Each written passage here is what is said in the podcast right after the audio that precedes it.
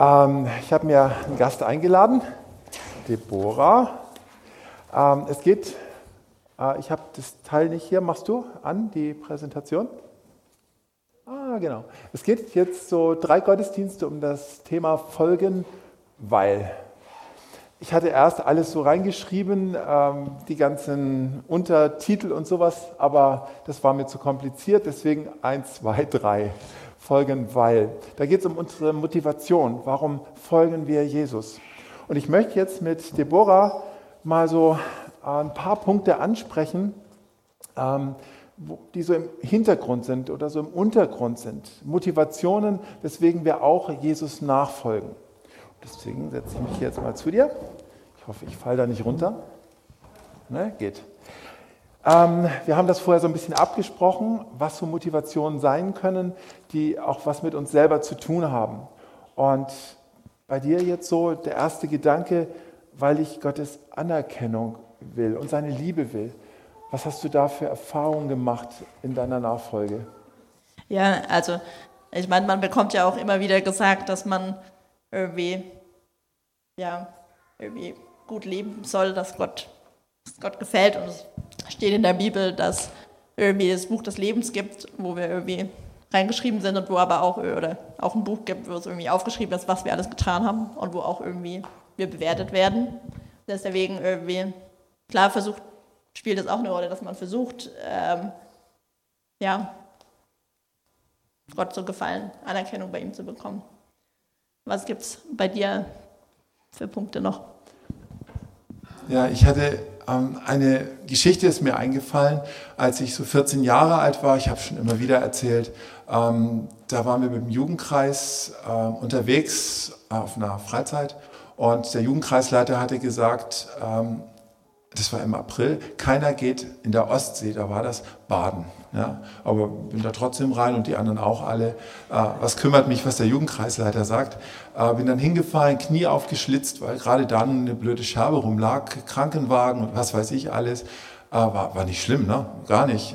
Brauchte keine Reha danach. Aber der Jugendkreisleiter hat einen Satz danach gesagt, kleine Sünden bestraft der Herr sofort. Ich war damals noch kein Christ und das war für mich das Thema. Ne? Kleine Sünden bestraft der Herr sofort. Und das ist etwas, was sich natürlich durchzieht. So ein Satz, der dahin gesagt wurde und der immer irgendwo im Hinterkopf ist. Oh, ich mache etwas und wenn es jetzt eine Strafe gibt oder dann passiert irgendwas, so ein bisschen abergläubisch dann, ähm, kommt das jetzt, weil ich den Fehler gemacht habe. Hm. Du hattest dann gesagt, weil ich die Welt besser machen will. Was fällt dir dazu ein? Ja, da kommt wahrscheinlich auch noch äh, die Sozialarbeiterin in mir durch. Aber also, also irgendwie war es schon immer auch mein Wunsch, nicht nur ja, irgendwie Menschen quasi von Gottes Liebe zu erzählen, sondern ihnen das auch praktisch zu zeigen und zu leben und irgendwie dadurch ja, die Welt zu einem besseren Platz äh, zu machen. Und äh, ja, dass man quasi ein Stück weit den Himmel auf die Erde holen kann. Oh, weil wer will nicht in den Himmel? Gell? Ja. Das ist sicherlich auch so eine Motivation, ich will in den Himmel. Ne? Also ich, ich habe in der Bibel gelesen, die Hölle und so und habe das auch früher ziemlich oft gehört, auch während meiner Ausbildung. Die Hölle, das war so ein Ort, ähm, der ziemlich gut beschrieben worden ist. Ähm, und ja, da will ich halt nicht hin. Ne? Also wenn ich einen Weg finden will, um nicht in die Hölle zu kommen, dann, dann ist wohl nur Jesus. Also ich will nicht in die Hölle, ich will in den Himmel. Hm. Du hast dann noch so gesagt, ähm, weil es bequem ist, Verantwortung abzuschieben. Das fand ich sehr interessant. Den Gedanken wäre ich jetzt gar nicht gekommen. Ja, also es ist ja manchmal äh, irgendwie hat man eigentlich eine Aufgabe, die man tun soll und dann ist es natürlich bequem, Jesus nachzufolgen und zu sagen, so, ja, Herr Jesus, du hast doch versprochen, dass du mein Gebet erhörst, also bete ich jetzt mal drum, dass äh, ich neue Mitarbeiter für meine Kreise bekomme. Und das tue ich auch. Und das hoffe ich auch, dass Gott das tut. Mhm. Und ich glaube auch, dass er das kann. Aber ich glaube auch, dass ich dann vielleicht auch Schritte zu, äh, auf Leute zugehen muss, um oder sie einlernen muss, mitnehmen muss. Und diese Verantwortung, ja, stehe ich manchmal, glaube ich, in der Gefahr, das echt abzuschieben. Und deswegen, ja, das ist auch manchmal so ein Grund, weswegen man dann irgendwie froh ist, dass man Jesus nachfolgt. Und ich hatte dann noch so den Gedanken, weil ich ein guter Mensch sein will oder wenn ich ganz ehrlich bin, vielleicht sogar ein besserer Mensch. Wenn man das so, äh, so, so ganz tief dann wühlt, ne? ein besserer Mensch, vielleicht als manch andere, ähm, die dies und jenes tun, ich möchte irgendwie besser sein, möchte das auch zeigen, ein besserer Mensch und muss aber immer wieder merken, dass das irgendwie nicht aufgeht, dieser Gedanke, dass das irgendwie nicht wird, nicht funktioniert, hat wie alt bin ich? Ich glaube, jetzt hat es sich irgendwie ein Jahr erhöht. 56. In den letzten 56 Jahren hat es irgendwie nicht geklappt. Ne? Und trotzdem manchmal so dieser Gedanke, oh, ich möchte besser sein als andere. Hm. Ja, da gäbe es sicherlich noch viele, viele andere Sachen, die, die sich irgendwie so im äh, Untergrund, im Hintergrund da einschleichen können in unsere Nachfolge. Ich danke dir. Applaus für Deborah.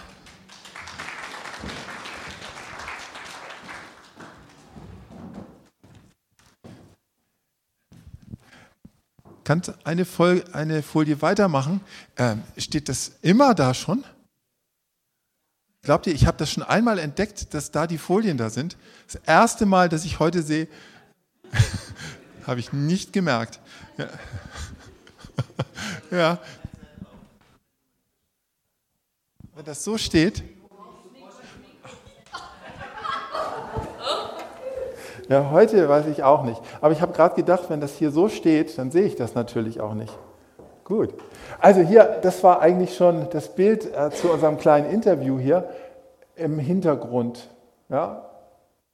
Also ich will hier so der Starke sein, aber eigentlich bin ich der hier vorne, der, der ganz arg kämpft dann auch mal und so. Also viele, viele Motivationen, die da sind, die Nachfolge vielleicht manchmal gar nicht so, so leicht machen. Ne? Weil ich selber am Kämpfen bin und meine, ich muss das alles irgendwie selber hinkriegen. Und ich möchte euch jetzt auf den Weg mitnehmen, wie unsere Nachfolge von Gott her gesehen wird. Wie Gott denn eigentlich darüber denkt und wie sie vielleicht auch tiefer wird, wie sie gefestigter wird, wie wir hier einen Weg gehen können, der, der uns auch entlastet und nicht eher in eine Last hineinführt. Drei Gottesdienste unter diesem Thema und diese drei Gottesdienste führen uns wieder zu unserem Kleingruppenprojekt. Diese sechs Gottesdienste, keine Kompromisse, ähm, wo wir dann nochmal miteinander viel, viel tiefer einsteigen werden. Also das ist ein großes Paket bis Ostern. Und heute geht es um drei Schritte, nämlich kennen, lieben und leben. Das erste, kennen. Ähm, ich lese euch mal die Geschichte Ah, genau. Ich lese euch mal die Geschichte vor von Philippus, Nathanael und Jesus. Jetzt kann ich das hier sogar vorne machen. Also ich bin ganz begeistert heute. Ja, seid voller Überraschungen hier in der Gemeinde. Am nächsten Tag wollte Jesus nach Galiläa ziehen und findet Philippus und spricht zu ihm, folge mir nach. Philippus aber war aus Bethsaida, der Stadt des Andreas und des Petrus. Philippus findet Nathanael und spricht zu ihm, wir haben den gefunden, von dem Mose im Gesetz und die Propheten geschrieben haben, Jesus, Josefs Sohn aus Nazareth. Und Nathanael sprach zu ihm, was kann Gutes, was kann aus Nazareth Gutes kommen? Philippus spricht zu ihm, komm und sieh. Jesus sah Nathanael kommen und sagte zu ihm, siehe, ein rechter Israelit, in dem kein Falsch ist. Nathanael spricht zu ihm, woher kennst du mich? Jesus antwortete und sprach zu ihm, bevor Philippus dich rief, als du unter dem Feigenbaum warst, habe ich dich gesehen. Nathanael antwortete ihm, Rabbi, du bist Gottes Sohn, du bist der König von Israel. Jesus antwortete und sprach zu ihm, du glaubst, weil ich dir gesagt habe, dass ich dich gesehen habe unter dem Feigenbaum. Du wirst noch Größeres sehen als das. Und er spricht zu ihm, Wahrlich, wahrlich, ich sage euch, ihr werdet den Himmel offen sehen und die Engel Gottes hinaufen und hinabfahren über dem Menschensohn. Eine Geschichte ganz am Anfang, auch wo es um Nachfolge geht. Total skeptisch lässt Nathanael sich darauf ein, Jesus mal kennenzulernen. Das macht er einfach mal so, aber er ist skeptisch, er will eigentlich gar nicht und er hat keine gute Meinung von diesem Mann, der da jetzt plötzlich aufgetaucht ist. Und nun erlebt er, wie Jesus ihn schon kennt und ist vollkommen fasziniert. Der kennt mich ja und vielleicht habt ihr noch andere Geschichten so im Kopf in der Bibel, wo Jesus Menschen überrascht, zum Beispiel den allseits beliebten Zachäus, den überrascht, dass er schon gekannt ist, dass da schon alles irgendwie klar ist. Und so ist das hier bei Nathanael auch. Jesus kennt ihn und dadurch lernt er Jesus kennen. So kompliziert vielleicht, aber Nathanael kommt zu Jesus und Jesus gibt ihm erst einmal eine ganz, ganz tiefe Wertschätzung. Und das finde ich so spannend dass Jesus überhaupt nicht über all die anderen Sachen hier spricht. Das haben wir auch schon vor Weihnachten in manchen Geschichten so erlebt. Jesus lässt das alles mal beiseite und gibt einfach Wertschätzung und sieht das, was einfach wunderbar ist bei diesem Mann. Tiefe Wertschätzung. Und Nathanael ist total überrascht. Nochmal, woher kennst du mich? Woher weißt du das alles? Wie kannst du so in die Tiefe meines Lebens reinschauen? Und Jesus sagt ihm, ich habe dich schon längst gesehen. Ich habe dich schon längst gesehen, ich habe dich schon längst wahrgenommen. Ich weiß schon ganz genau, was ist in der Tiefe deines Lebens alles drin. Ich weiß das. Und Nathanael lernt Jesus als den kennen, der ihn wahrnimmt und der ihn einfach kennt. Und das überzeugt Nathanael. Und er versteht, dem kann ich folgen der, der so in mein Leben reinschaut und nicht erst einmal mich klein macht, der mich erst einmal schlecht macht, der mir erst einmal sagt, was alles nicht in Ordnung ist, sondern der mich einfach mal wahrnimmt und mich wertschätzt. Dem kann ich folgen. Und du musst Gottes Sohn sein. Du musst der wahre König von Israel sein. Wenn du so bist und mir so begegnest, dann kannst du nicht einfach ein ganz normaler Mensch sein. Und an dieser Stelle fängt unsere Nachfolge an. Wir lernen Jesus kennen. Das weckt in uns den Wunsch, ihm nachzufolgen, immer weiter mit ihm zu gehen, weil wir ihn kennengelernt haben. Und Philippus bringt Nathanael direkt zu Jesus und er kommt und es kommt zu einer Begegnung mit Jesus. Und hier ist der Knackpunkt. Und ich frage dich einfach mal, hast du Jesus persönlich kennengelernt? Wie ist das in deinem Leben? Was würdest du da für dich jetzt spontan für eine Antwort geben? Hast du Jesus schon ganz persönlich kennengelernt? Natürlich nicht mit Handschütteln und umarmen und mit Sehen und so, das geht ja heute nicht mehr. Aber hast du den Eindruck, du hast ihn persönlich kennengelernt in deinem Leben? Hast du dich selbst mit Jesus auseinandergesetzt? Wer ist dieser Jesus denn wirklich? Oder hast du das übernommen, was andere dir vorgesetzt haben oder vorgekaut haben oder was sie dir erzählt haben von sich selber, was ihre eigene Überzeugung ist? Worauf gründest du das, dass du Jesus kennst, ihn kennengelernt hast? Wo kommt das her in deinem Leben? Oder ist es einfach die Gemeinde, die Tradition der Gemeinde, was dort wichtig ist? Du bist jetzt gerade hier in dieser Gemeinde, wärst du in einer anderen Gemeinde, dann hättest du Jesus auf eine andere Art kennengelernt, weil die so von Jesus reden und die reden so von Jesus. Was ist das bei dir? Woher kennst du Jesus? Das muss sich ja alles gar nicht widersprechen. Aber ist das auch etwas, was zwischen dir und Jesus ganz direkt passiert ist, wo du berührt worden bist, wo du Jesus begegnet worden bist, wo er dich erkannt hat und du verstanden hast, du bist erkannt von Jesus und geliebt und wertgeschätzt und gesehen. So in der internationalen Arbeit, die ich in den letzten Jahren gemacht habe bis heute, da war immer dieser Gedanke da, wenn da jemand kommt aus dem Islam in eine christliche Gemeinde, Jeder Einzelne braucht eine persönliche Begegnung. Und das war meine Erfahrung. Wenn jemand diese persönliche Begegnung hatte, wenn er mit Jesus zusammen war, oh Golgothe, wenn ich an dich denke, wenn du jetzt gerade da sitzt, wie oft hast du erzählt, äh, dass du eine Kerze angezündet hast und dann diese Gegenwart von Jesus erlebt hast, weißt du noch, ne? Ja, und immer wieder. Ja, er, er, war ja nicht sichtbar da, aber du hast das gewusst, er sitzt da und du kannst jetzt ganz mit ihm reden und du hast diese Momente gesucht, diese Begegnung mit Jesus, die den Glauben geschenkt hat, die Veränderung geschenkt hat. Kennst du das? Und dieses Kennenlernen von Jesus, das hört nicht irgendwann auf sozusagen, ich habe ihn jetzt mal kennengelernt, jetzt weiß ich, wer er ist und jetzt weiß ich, was los ist. Nee, das geht weiter. Und da möchte ich gerne den nächsten Text mit euch lesen. Epheser 1, 15 bis 19. Und irgendwie, glaube ich, ist der größer als da vorne. Ja, 56. Ähm, Darum, nachdem auch ich gehört habe von dem Glauben bei euch an den Herrn Jesus und von eurer Liebe zu allen Heiligen, höre ich nicht auf zu danken für euch und gedenke eurer in meinem Gebet, dass der Gott unseres Herrn Jesus Christus, der Vater der Herrlichkeit, euch gebe den Geist der Weisheit und der Offenbarung, ihn zu erkennen.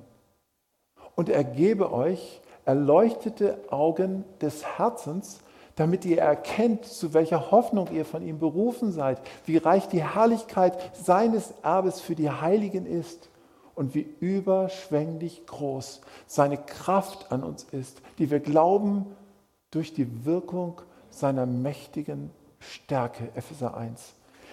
Ich finde es faszinierende Worte, wo Paulus hier etwas zusammenfasst, was in unserer Nachfolge passiert. Und das schreibt er am Ende, die wir glauben durch die Wirkung seiner mächtigen Stärke. Also wir glauben. Und er, er schreibt das an Leute, die, die gläubig sind, vielleicht schon viele Jahre gläubig sind, die schon lange einen Weg mit Jesus gehen. Und gerade ihnen sagt er, dass er darum betet, dass sie Jesus kennenlernen, noch tiefer kennenlernen, dass es noch weitergeht in ihrem Leben. Paulus betet, dass der Heilige Geist uns das schenkt dass wir diesen dreieinigen Gott, den Vater, den Sohn, den Heiligen Geist, dass wir ihn noch mehr kennen und erkennen und kennenlernen. Und er betet, und da habe ich echt viel drüber nachgedacht, um erleuchtete Augen unseres Herzens, damit wir erkennen, was wir in Gott haben. Erleuchtete Augen unseres Herzens. Erst habe ich gedacht, oh, ist das vielleicht nur so eine Übersetzung, um da irgendwas deutlich zu machen, aber das steht wirklich so da erleuchtete Augen unseres Herzens. Dass der Heilige Geist uns den Zugang zu Jesus eröffnet, dass er das aufmacht und dass wir mit unserem Herzen hier etwas sehen können. Dass das Bild von, von Gott, von diesem dreieinigen Gott immer klarer wird. Und das scheint normal zu sein, dass das in uns wächst. Und wenn ich daran daran mal überlege, wie das vor 30 Jahren war, wie ich da über Jesus gedacht habe, wie ich ihn kannte, dann ist das ein ganz gewaltiger Unterschied zu heute. Und gerade die letzten fünf Jahre, äh, da hat sich so viel verändert, was ich an Jesus entdeckt habe. Ich finde, das ist der Hammer, dass das nicht einfach irgendwas ist. Das habe ich jetzt und das kann, sich, kann ich konservieren und das bleibt statisch, Nein, das ist was ganz Dynamisches. Das wächst und wächst und es entsteht immer mehr in mir, in meinem Leben. Das ist ganz normal. Das ist nicht irgendwann abgeschlossen. Jesus zu erkennen, das geht immer weiter. Das ist immer ein weiterer Weg, den wir gehen. Und es ist so spannend, Worte und Geschichten von Jesus nicht abzuhaken, sondern immer wieder noch einmal genauer hinzuschauen. Und da kommen jetzt diese erleuchteten Augen unseres Herzens ins Spiel.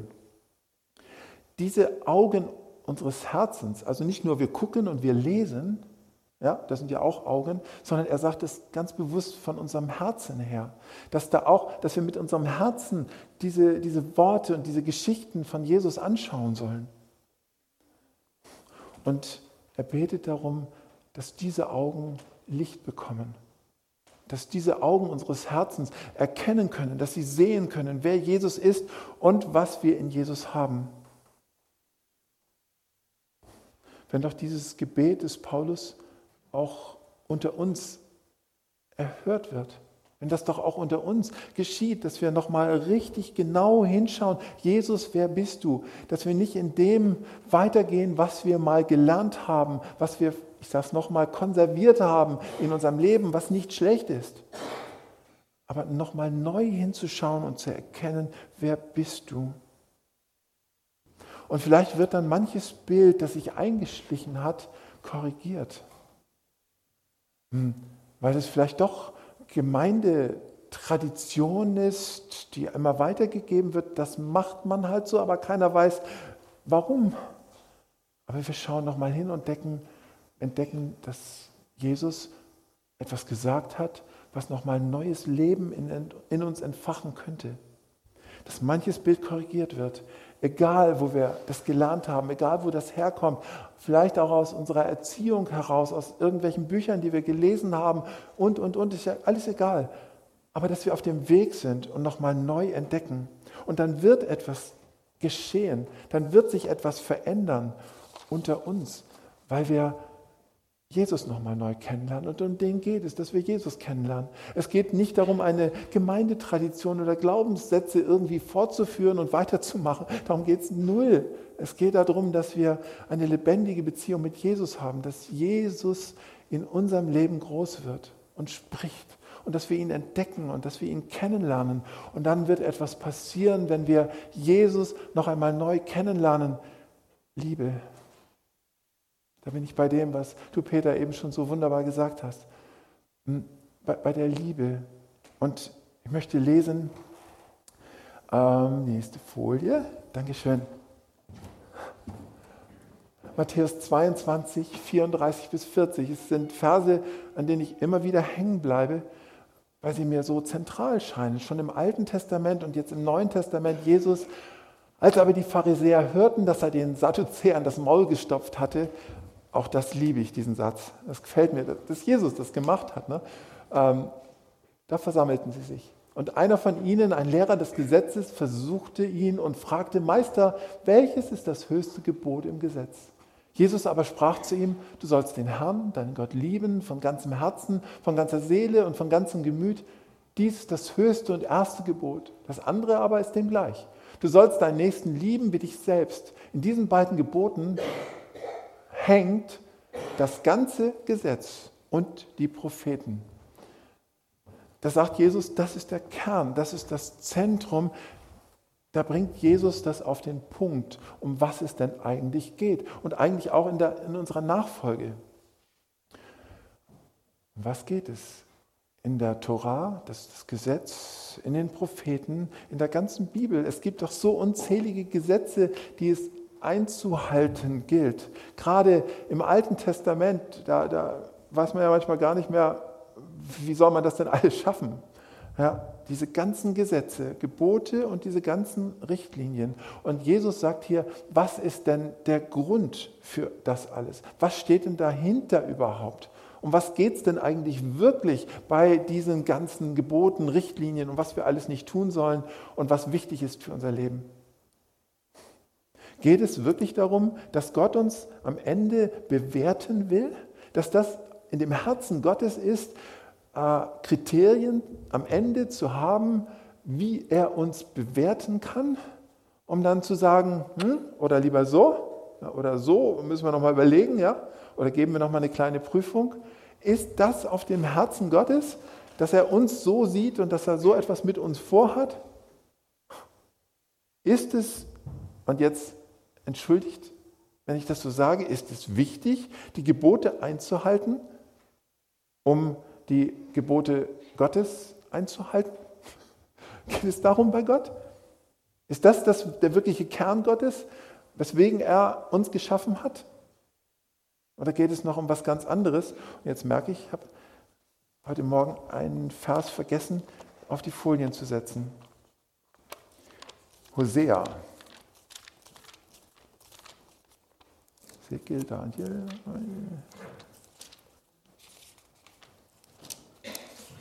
Hosea 6, Vers 4 bis 6.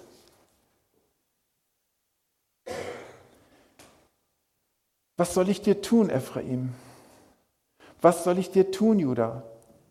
Ist doch eure Liebe wie eine Wolke am Morgen und wie der Tau, der frühmorgens vergeht. Darum schlug ich drein durch die Propheten und tötete sie durch die Worte meines Mundes, dass mein Recht wie das Licht hervorkomme. Und jetzt, denn ich habe Lust an der Liebe und nicht am Opfer, an der Erkenntnis Gottes und nicht am Brandopfer. Und ich finde den gigantisch, diesen, diesen Vers hier oder diese Verse, wo, wo Gott sagt, mir geht es um was ganz anderes. Mir geht es letztendlich darum, dass das Liebe geschieht.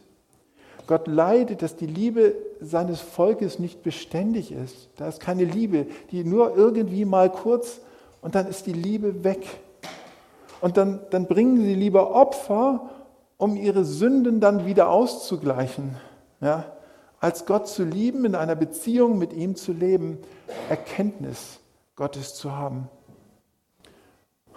Und Jesus bringt es eben hier, was wir eben gelesen haben, Jesus bringt es hier auf den Punkt.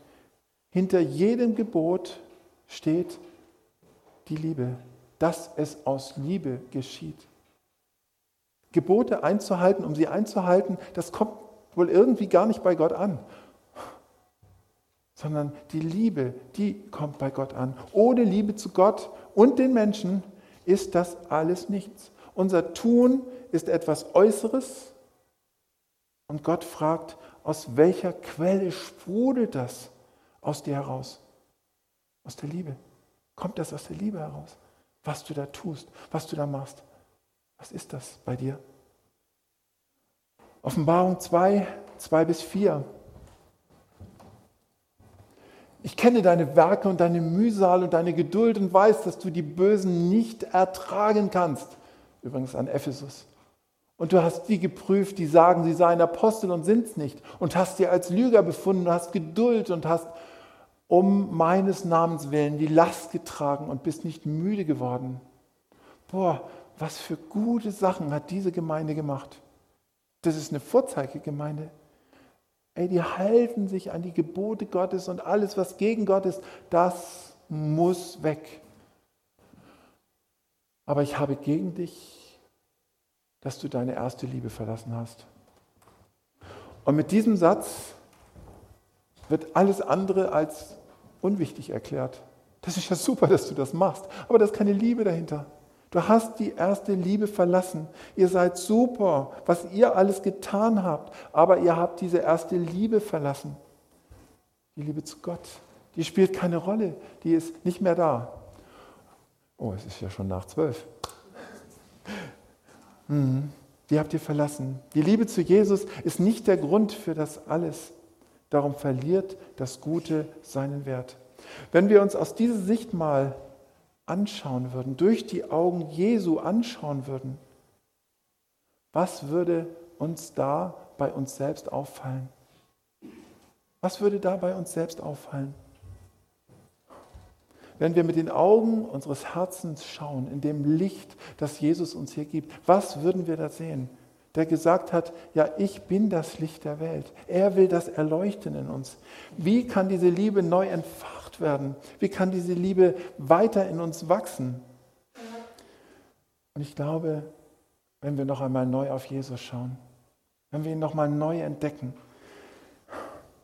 Jesus, ich will dich noch einmal neu entdecken auch nach vielen Jahren und nach vielen Jahrzehnten, in denen ich ja zu dir gehöre und dir nachfolge, aber ich möchte noch einmal neu entdecken und dich kennenlernen. Ich weiß so viel über dich. Na, wir wissen alle so viel.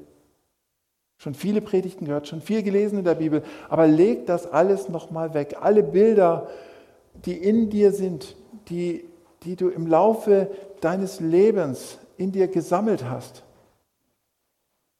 leg sie doch alle mal weg. Und leg sie wie in ein Album. Du sollst sie ja nicht wegschmeißen, aber leg sie mal in ein Album, diese Bilder. Und sie sind wichtig und sie sind auch begründet und sie haben dich geprägt und sie haben dich begleitet.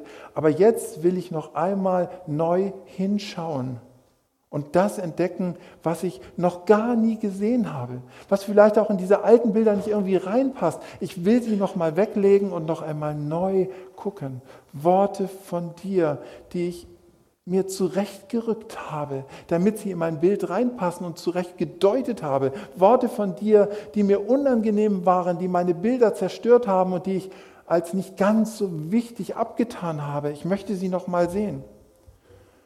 Und vielleicht entdeckst du, dass du schon ganz viele Puzzleteile hast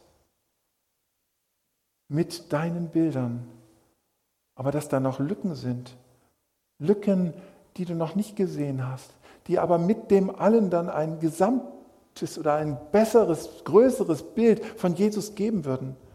Und dass Jesus plötzlich herrlicher erstrahlt, größer erstrahlt, als er bisher da war. Und deine Liebe zu ihm wird entfacht und wächst, wenn das hier unter uns passieren würde.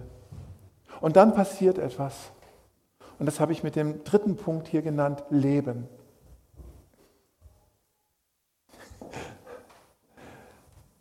Leben. Es wird etwas passieren, wenn wir bei all den Begegnungen von Menschen, wie wir, wie wir es bei allen Begegnungen von Menschen in der Bibel mit Jesus sehen. Da passiert immer etwas. Da verändert sich etwas. Sie fangen an zu leben. Natürlich beginnt das ewige Leben, aber auch hier fangen sie an zu leben. Sie werden frei, sie werden heil, sie empfangen Freude, sie empfangen Ziele, neue Aufträge und ihre Art zu leben verändert sich weil die Liebe Gottes, so ist der letzte Vers von Römer 5, ausgegossen ist in unsere Herzen durch den Heiligen Geist, der uns gegeben ist. Die Liebe Gottes wird durch den Heiligen Geist in unsere Herzen ausgegossen und sie breitet sich in uns aus und sie lässt uns wiederum Liebe leben. Und diese lebendige Quelle möge sie in uns sprudeln und diese lebendige Quelle, die lässt uns leben, lässt uns leben zur Ehre Gottes. Die drei Gedanken heute kennen, Jesus mehr kennenlernen, neu kennenlernen, um ihn mehr zu lieben, um dann das zu leben, was er in uns ist. Das ist Grundlage unserer Nachfolge. Und nächste Woche mehr. Ich möchte beten. Oh lieber Herr, ich danke dir von Herzen für diese Liebe. Und ich wünsche mir, dass wir alle das noch mehr kennenlernen und dass das noch mehr unser Herz erfasst. Darum bitte ich dich. Lieber Herr, segne uns und erfülle uns mit deinem Geist. Amen.